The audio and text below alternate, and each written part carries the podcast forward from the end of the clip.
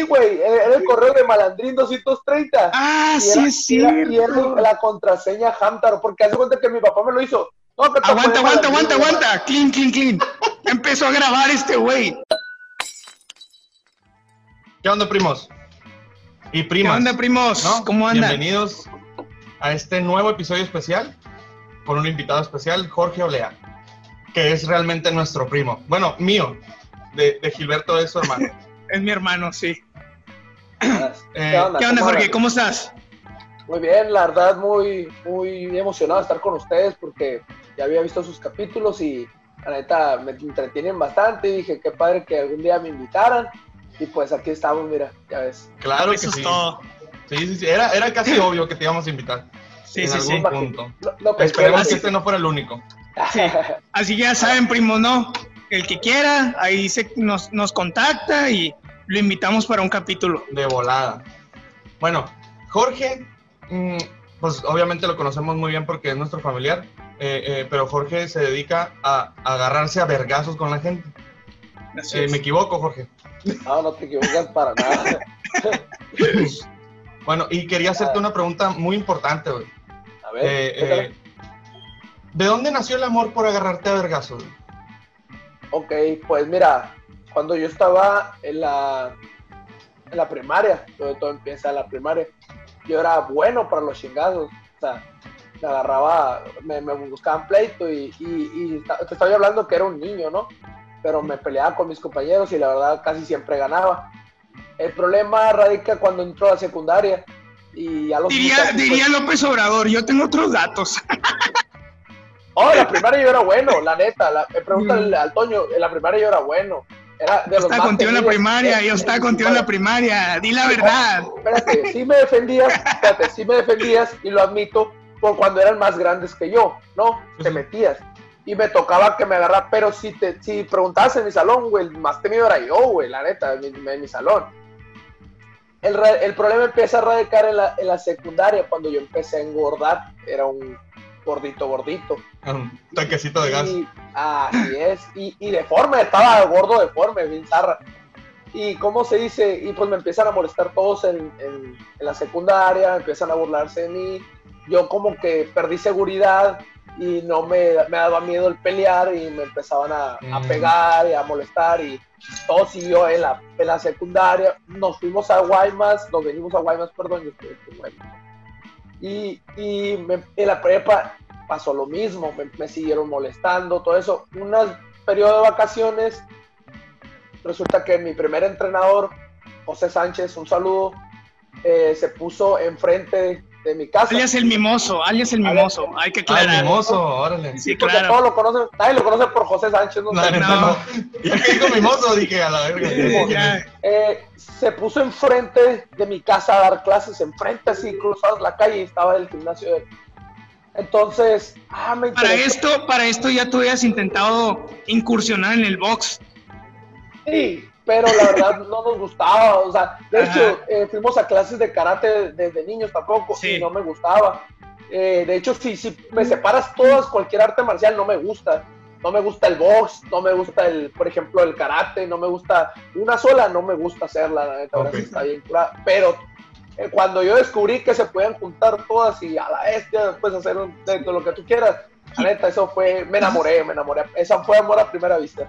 Eso lo Y- supiste ya que estabas con el mimoso. Sí, así es. Entonces empecemos a entrenar y a mí me empezó a seguir, me empezó a gustar y me- cada, cada día me metía más en ese pedo.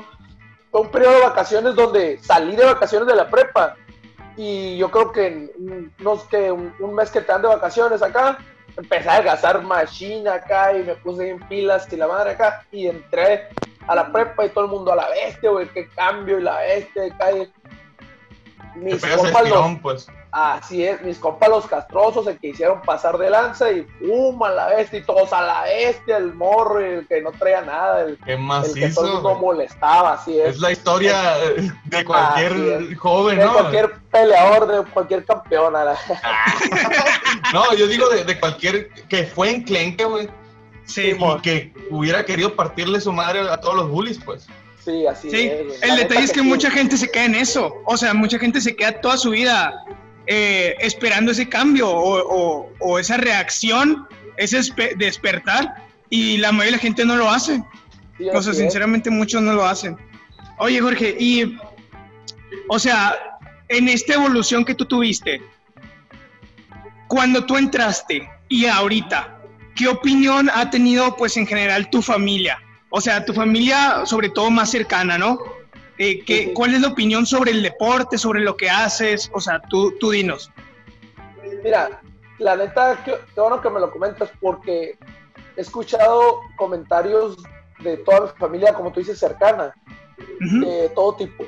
Me apoyan mucho. Mi familia cercana, que son, por ejemplo, mis papás y mis hermanos, y, primos, tíos así de cerca, me apoyan demasiado. Ellos, ¿sabes qué? O sea, que, bueno y lo que necesites, aquí estamos y acá la madre, todos me apoyan, siento muy bien el apoyo de ellos.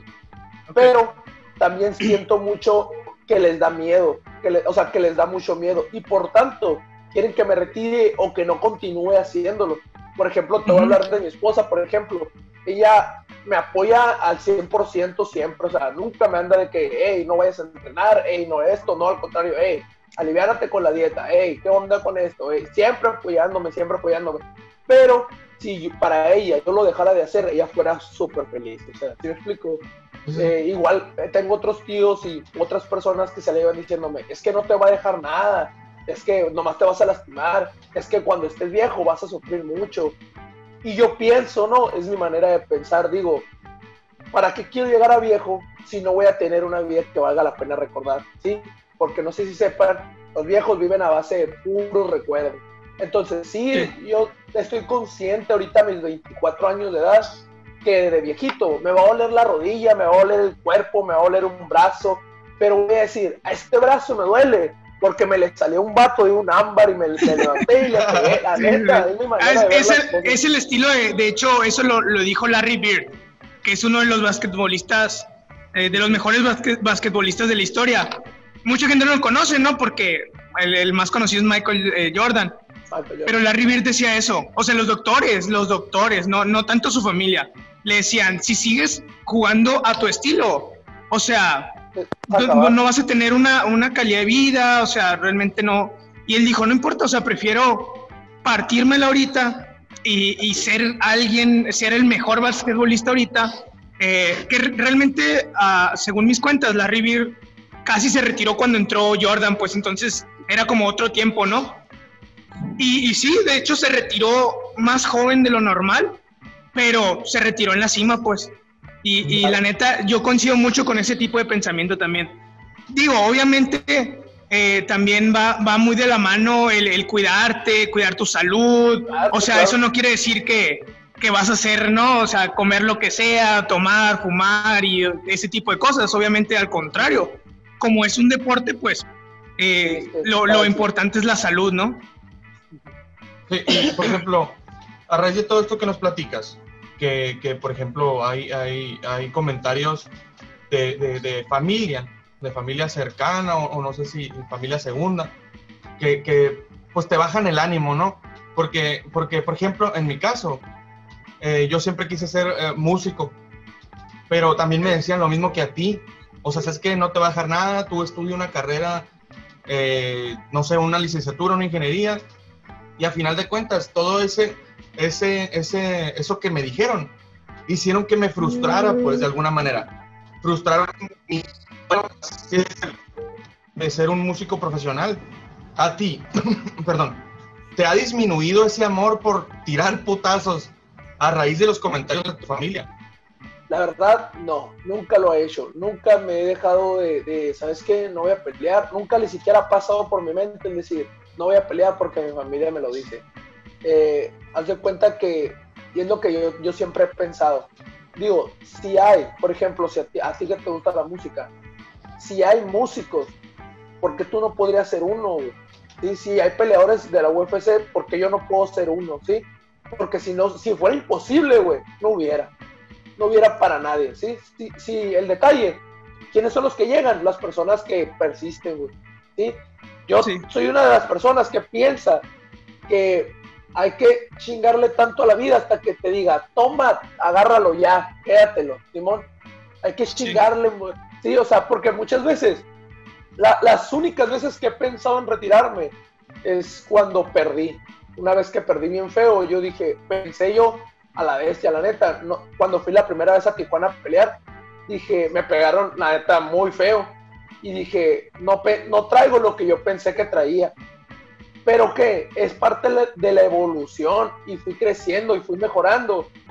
Y todos, eh, en todas las carreras profesionales, como de artistas y todo eso, así pasa, güey. Muchas veces tenemos tropiezos, tenemos que seguir avanzando y algún día lo vamos a lograr estar hasta arriba. A lo mejor, pues y es lo que te digo, no salgo de ahorita, Jorge Olea en la UFC de los 25 años, pero no me importa salir dentro de 10 años, güey. Llegar a tocar la UFC y decir, peleé en la UFC y algún día de mi vida. Ah, sí. sí, yo creo que eh, ese, ese es un punto que todos tenemos en nuestra vida, a veces eh, más, a veces menos, pero creo que al final es la clave, pues, sobreponerse a ese tipo de, de situaciones, ¿no? Porque muchas veces la gente es un punto de quiebra y la gente se quiebra, pues. Entonces, lo importante es darle, darle, darle, seguirle dando hasta que, pues hasta que se dé, como dices tú, ¿no? Hasta que, hasta que la vida se enfade y te tenga que dar lo que, lo que estás pidiendo, ¿no? Oye, entonces, eh, a, lo que tú nos has, dicho hasta ahorita y eso, eh, ¿tú sientes que entonces, bueno, más bien la pregunta es, ¿hay dinero o es más amor al arte eh, por lo que tú peleas? Pues? Yo peleo por, por amor al arte, la verdad. Porque mira, te voy a explicar. Dinero, o sea, no digamos que podamos vivir de eso, la verdad. O sea, si acaso, por ejemplo, ¿qué te gusta? Peleo, por ejemplo, el año pasado, peleé dos veces al año. O sea, estamos hablando de que cuánto gané de año como peleador profesional. Te puedo dar más o menos un aproximado porque voy empezando, porque no tengo, no tengo mucha, todavía mucha carrera. ¿Cuántas, ¿cuántas peleas llevas? Ahorita o sea, profesionales llevo cuatro. Ok. Dos ganadas, dos perdidas. Registradas, registradas eh, bien, llevo dos ganadas, una perdida. Ok. El, el, detalle, ah, te digo, en dinero, yo creo que el año pasado agarré si acaso unos 8 mil pesos al año. Entonces no es, una no es una carrera que tú digas, voy a vivir de eso. ¿Cuál es lo que...? Es un mes mal pagado. Sí, güey, la neta que sí, güey, así es. Entonces, eh, ¿qué, es lo que pues se podría decir que puedo vivir más o menos del MMA? Es entrenar gente, que eso la verdad, ahorita en Guaymas eh, soy uno de los peleadores activos que tiene mejor renombre, que tiene mejor récord y que tiene mejor todo en Guaymas, la verdad. eh, y la gente me conoce como coach y la neta también, me, yo la neta me desvivo por mi, por, mi, por mi deporte, por mi pasión y la gente se da cuenta de eso. Y muchas veces me corretean y me siguen para que yo les dé clases. Entonces, eh, ahí también más o menos se, se, compensa y aparte con mi trabajo normal, ¿no? Sí, sí, sí. y, y, qué te motiva entonces a seguir adelante? ¿Cuál es el motor para que, para que sigas adelante en este, en este Mira, Te voy a decir y te, a lo mejor a lo mejor hasta les doy un consejo de vida. Eh, Por favor. Tu motor, tu motor o, lo que, o lo que te mueva no siempre va a ser lo mismo. ¿sí? Siempre tienes que buscar una razón para, para hacer lo que te gusta. ¿sí? Porque la neta, te lo digo, no sé, soy flojo, güey, soy flojo. Y digo, no, me quiero levantar y, ay, tengo quiero entrenar. como a todo el mundo, yo creo, me da flojera de andar corriendo, me da... Entonces, busco por qué quiero llegar ahí, por qué quiero, por qué quiero ser grande, qué me motiva para hacerlo, como tú dices, y cada día son diferentes. Por ejemplo, hoy para esta pelea. Tengo, por, voy a aprovechar para promocionar mi pelea. Sí, claro, claro, adelante. El 4 de septiembre en Tijuana, California, contra Jul Sánchez. Eh, es un peleador muy bueno, es un peleador noqueador y, y, la neta, hay muy buen nivel en esa pelea porque que gane podría estar impulsado para un título mundial de, de MMA. Qué chingón. Entonces, ahorita, ahorita mi motivación más grande que hay es mi esposa y mi niña que está por nacer. La neta, esas, e, esas dos personas ahorita son mi motor de, de todo. Y me estoy esforzando 120% por ellas, porque, porque quiero que, que, mi hija recuerde a su papá como un, un chingón, un campeón de algo chingón. Que diga, no te metas con mi papá porque te va a hacer pedazos. Sí. Oye, sí. ese, ese, es mi Siguiendo con la, con la pregunta, siguiendo con la pregunta, eh, ya que tú, pues, estamos en, en dando consejos de vida, tú, o sea, ese es tu motor, pero ¿cuál consideras tú que debería ser como el motor de, de las personas, pues? O, o, o, en qué se pueden basar para tener como ese motor, pues? O sea, tú ahorita ya lo tienes bien definido, pero, y, y es algo realmente, pues, bastante lógico, ¿no? Sí, claro. Pero realmente, eh, ¿qué consideras tú que se puede eh, tomar en cuenta para decir, ah, estoy luchando por esto, o estoy, lo estoy haciendo por esto, pues? Ok, no, pues mira, yo creo que las personas deberían de poner una balanza, que es lo más importante en su vida, ¿sí? Porque no todos tenemos, como te repito, no todos tenemos el mismo motor. A mí me puede, por ejemplo, se, se escucha una tontería, pero a mí me podría motivar hasta, hasta mi Xbox, güey, para, ¿sabes qué? Tengo que pagar mi Xbox, me tengo que levantar a trabajar, ¿sí? Ok, ya. Sí, sí, Cada quien tiene que buscar su motor en la vida, buscarlo. E, y ese es el detalle de la gente, que no saben buscar su motivación. Eso, eso era justamente lo que quería que contestaras, porque, o sea, era lo que, lo que estaba pensando, porque realmente la gente siempre espera un motor muy grande, como por ejemplo el tuyo realmente es bastante grande, pues no, tu niña. Pero realmente no, o sea, puede ser pagar tu, pagar un juego, comprarte un control nuevo, eh, no sé, meterle gasolina a tu carro, o sea, puede ser algo súper sencillo y empezando por eso vas escalando, ¿no? Realmente, pues. Oye, entonces... déjame hacer un comentario nomás sobre la motivación. Esa, yo no tengo ningún problema. Yo, por, ejemplo, hasta mis 24 años, la verdad, yo no, yo no tomo, yo no fumo, soy, soy una persona muy sana. No tengo problema en la gente que la gente que toma diario, pero mucha gente por eso no avanza, porque tiene su motivación, su única motivación es la cerveza. Es decir, a la esa, me tengo que trabajar, me tengo que ir a trabajar para el fin de semana, pistear. Entonces, la neta, están trabajando, sacan lo de la peda y ya no quieren trabajar, ya no se levantan, ya no van, porque no tienen un motor de vida, porque su motor de vida es nomás ponerse pedo. Y, y se quedan ahí donde mismo, siempre estancados, fintas, ganas toda una semana y te lo gastas en, en cheve, gastas en toda una semana y te lo gastas en cheve. Esa madre, la neta, es un es, el alcohol estanca macizo en, la vida, no nomás en, en cual deporte, en la vida. El detalle es ir creciendo siempre, pues. O sea, si tu motor ahorita es pequeño, está bien, pero vele dando y, y va buscando más grandes, ¿no? Entonces, ¿qué esperas conseguir tú a futuro? O sea, ya nos dijiste más o menos que es como eh, dar clases, eh, instruir a otras personas. Entonces, ah, ya un poquito más largo plazo, ¿qué es lo que esperas conseguir con el deporte? O sea, no con tu vida en general, sino con esto que estás haciendo. Sí, sí, claro. Mira, primero que nada, a mí es que yo tengo una manera de, ponerme metas de corto plazo, de largo plazo. Ahorita mi meta de corto plazo, por ejemplo, es ganar mi pelea siguiente. ¿Sí? Y ahí que sí, yo quiero pelear por un campeonato en UWC, que es la liga donde, donde estoy contratado. Yo quiero ser campeón de UWC. Después me gustaría, no sé, entrar a una liga como por ejemplo de más renombre, como por ejemplo Combate Américas, Lux, eh, también tenemos pues, a Sacri aquí en México. Después, a mí me gustaría, depende de qué tanto llame la atención yo, me gustaría invitar a participar en un Darme Contender Series, que los que no saben qué es, es, es un programa que hace el presidente de la UFC para ver los prospectos de peleas que hay, que me inviten para allá, que me inviten a Estados Unidos a pelear, meterme un poquito más allá, allá, allá, y algún día, como tú a largo plazo, llegar a la UFC o hasta ser campeón de la UFC. Esos son mis... mis o sea, si tienes una meta bien definida. La verdad, sí, y se mira, se escucha y se mira muy imposible, y eso es lo que la gente no, no, no ve. Dice, el mamón quiere ser campeón de la UFC. Yo sé que muchas personas quieren ser campeones de la UFC, pero si no, si no tienes hambre de eso, no lo vas a conseguir. y yo, la neta, tengo mucha hambre. Oye, y, y, ya... Saca la comida, saca la comida, pues. Simón. Oye, una pregunta, una pregunta un poco más, más íntima, y, espero que, que la puedas contestar en confianza aquí con los primos, eh, ¿te has sentido fracasado?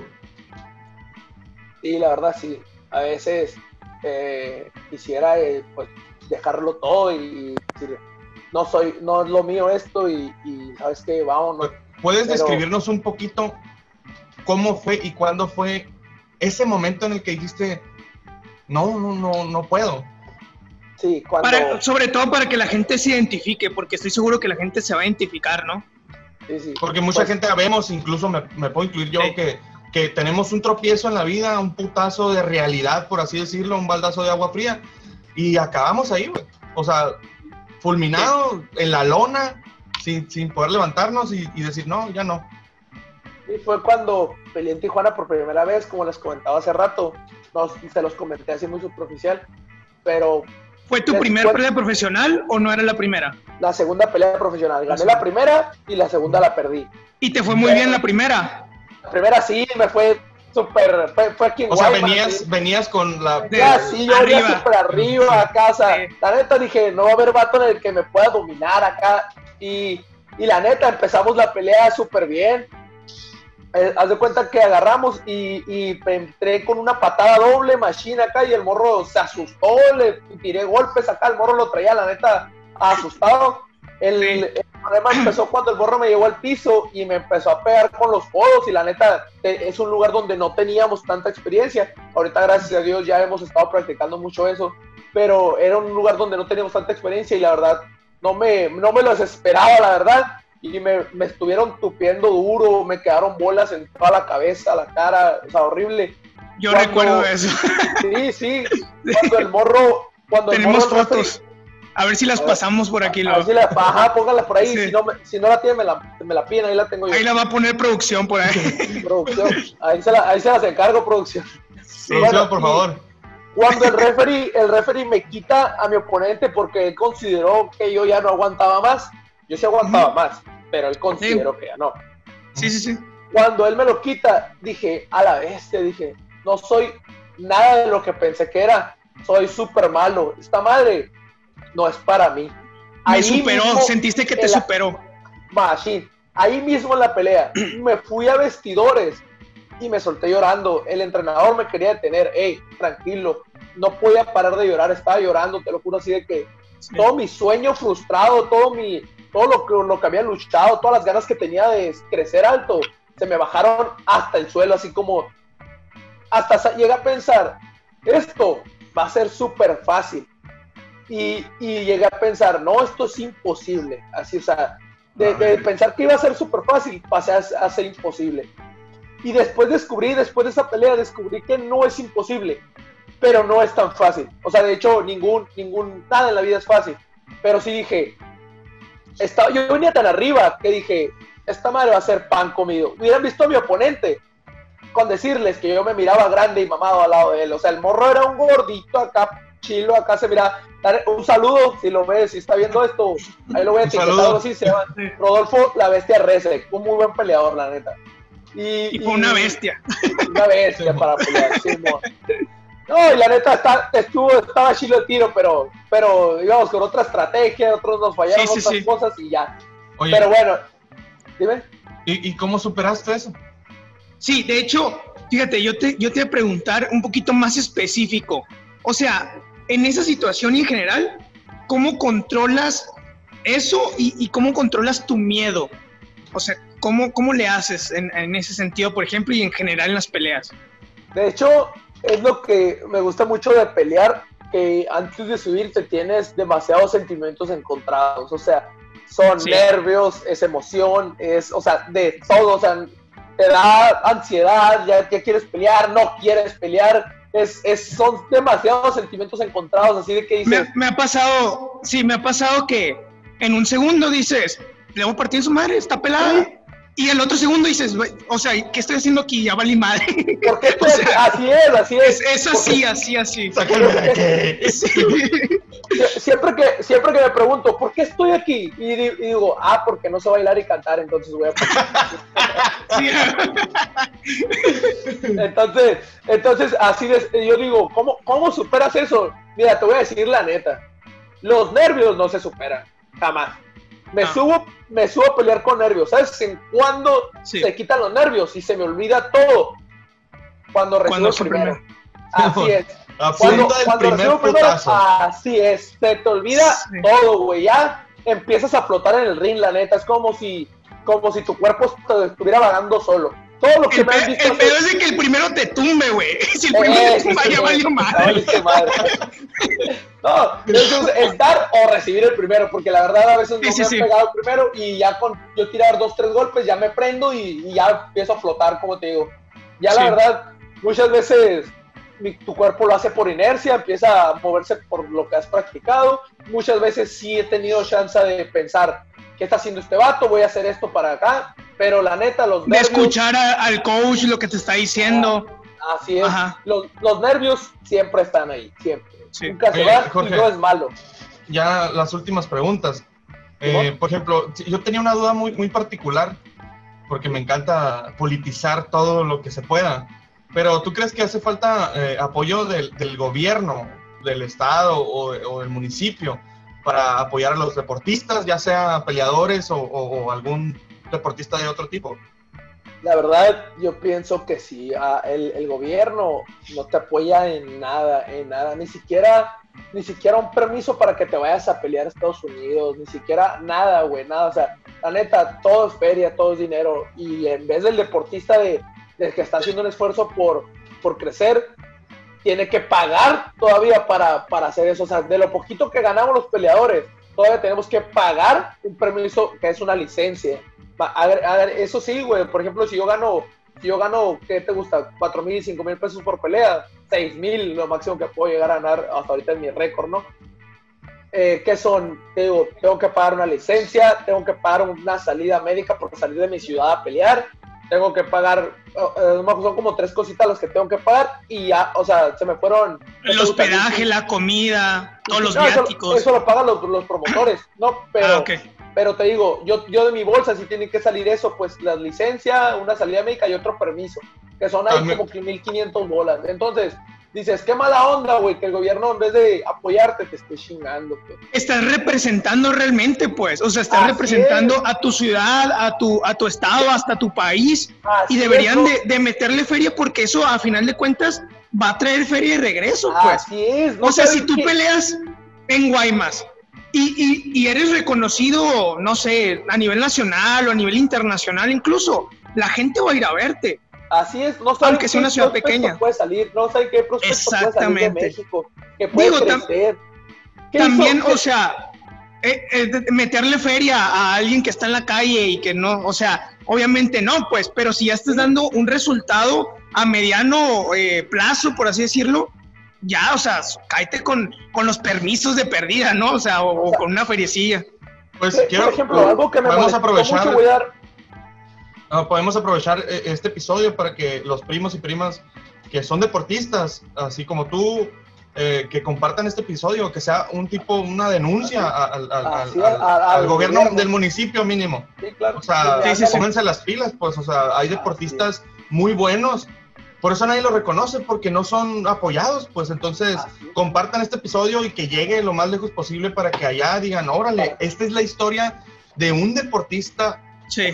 vamos a ponerlo, eh, eh, que, que realmente ha, ha sido una historia de éxito hasta ahorita y no, no, no ha tenido apoyo, pues.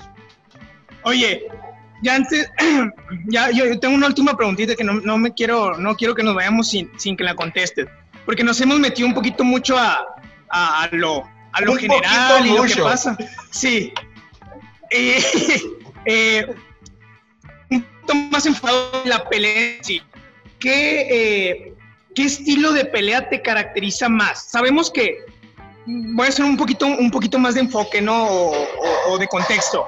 Eh, sabemos que pues es artes marciales mixtas, ¿no? Entonces, tienes que dominar diferentes artes marciales, aunque no específicamente entrenarlas por separado, pero a final de cuentas, eh, cada peleador es como más enfocado en box, taekwondo, kickboxing, o sea, no sé.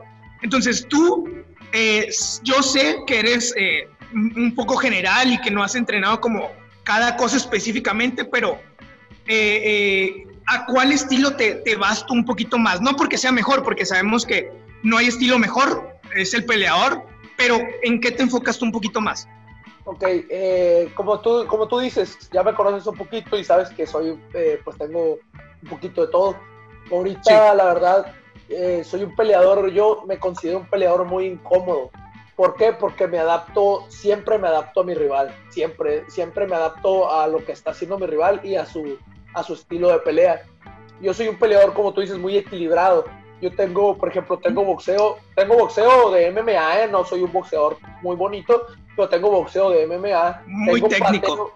así es, muy técnico. Tengo pateo, también no es un pateo de, taekwondo, pero es un pateo que, que no lo es. Así es. Sí, la verdad. Eh, tengo, tengo, por ejemplo, un, un, grappling, un jiu-jitsu que no es un jiu-jitsu, jiu-jitsu, sí, pero eh, además, sin embargo, hace daño y, he ganado muchas peleas con mi jiu-jitsu. Con su misión. Así es, pero si me, me tendrías que definir a mí en por ejemplo, ¿qué es, qué es mi fuerte? Yo digo que sí sería el, el grappling, es el piso, porque es por la mayoría, la mayoría de mis peleas han acabado por, por esa vía, por sumisiones. o sea, realmente te vas por estadística, pues. O sea, la estadística nos dice eso y los números son, son exactos, pues. Sí, pero a mí me encanta hacer todo. A mí me encanta golpear, patear y derribar y una llave. ¡Pum! Me encanta todo, todo. O sea, no te puedes decir, es que me gusta boxear al vato, es que me gusta patearlo, es que me gusta derribarlo. No, no, no, a mí me gusta hacer todo. Golpear, patada, agarro, me lo llevo al piso y lo meto. O sea, todo me encanta. Entonces, ¿tú crees, eh, a, tu consideración, obviamente, que es bueno eh, entrarle, por ejemplo, al MMA sin ninguna perspectiva de otra arte marcial? O sea, entrar y de ahí aprender de todo. ¿O si consideras que, aunque empieces en MMA, enfocarte un poquito más en en un arte marcial específico? No, mira, yo pienso que si a mí, por ejemplo, me hubieran metido desde temprana edad, yo hubiera preferido hacer todo, varias cosas separadas. Por ejemplo, eh, eh, eh, iniciar de ahí, pues. ¿Por qué? Porque todos los maestros tienen, tienen puntos de vista diferentes y todos los maestros te pueden enseñar diferentes. Entonces, por ejemplo, a mí me hubiera encantado, y lo pienso hacer con mi hija si se deja, por ejemplo, meter, meter a los, por ejemplo, a niños cuatro años de cuando, ¿sí? Después enseñarles boxeo, después enseñarles jiu-jitsu, después, entonces, cuando, cuando él crezca, crezca, va a tener una noción de todo eso y, y ya va a ser un deportista. Entonces, Así es al mezclarlo todo, va a tener un conjunto muy, muy bueno, pues porque ya sabe hacer todas esas cosas, pero adaptadas al MMA, les das unas clasecitas de MMA y tienes a un guerrero pasado adelante. a mí, a mí me gusta, a mí me gusta mucho ese, ese, de hecho, ese pensamiento. Yo he estado, por ejemplo, en Taekwondo, he estado en, en Jiu-Jitsu, he estado en box, he estado en kickboxing, o sea, he estado en varias cosas y no soy peleador, ¿no? O sea, digo, si me sale una que otra peleita, sí le entro pero así, ¿no? Pero eh, me he enfocado yo más como, al final de cuentas no es mi, no es mi propósito, ¿no? Pelear eh, ni profesionalmente ni nada. Entonces me gusta mucho como aprender individualmente de cada arte marcial y ya después el, el, el contraste de todas se me hace otro rollo, otro nivel. Pues a mí me gusta muchísimo esa, esa forma de pensar. Qué machine. Qué machine, porque yo nunca supe tirar potazos. Oye, Jorge, y este, muchas gracias por haber estado con nosotros. Este, muy, muy buen capítulo. Espero que a la gente le guste. Este es el primer capítulo oficial con invitado. Hay un capítulo turbio ahí. Sí. Eh, eh, es, una leyenda urbana que existió. Que, ajá, que, que los que empezaron junto con nosotros lo han de haber escuchado o visto y ahorita son los únicos que tienen la leyenda viva. Pero me gustaría que eh, te promocionaras en este momento. Algo que le quieras decir a los primos. Eh, promocionate. Tienes una pelea. Eres un coach. ¿Dónde te pueden encontrar? Ok, eh, muchas gracias Alex. Primero que nada, muchas gracias a ustedes por, por invitarme a su espacio.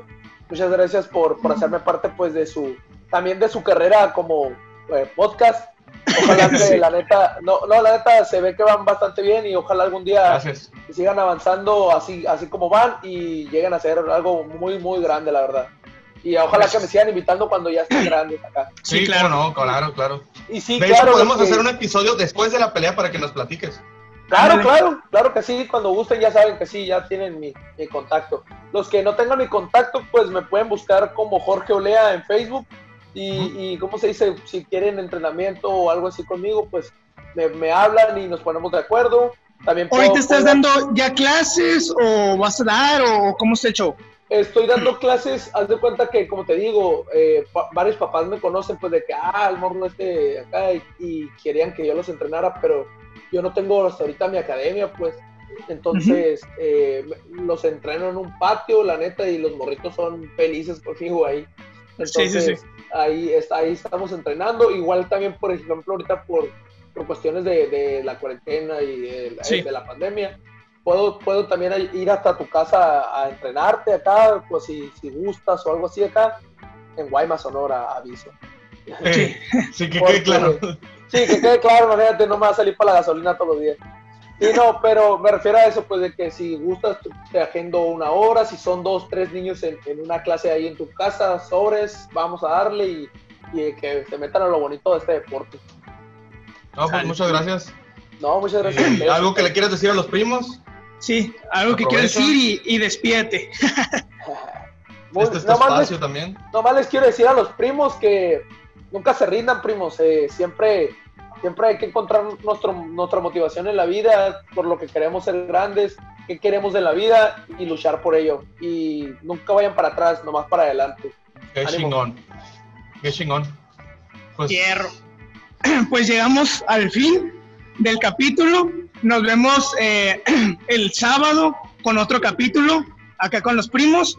Y pues primos, nos vemos al rato. Cuídense. Navarrete. Woo!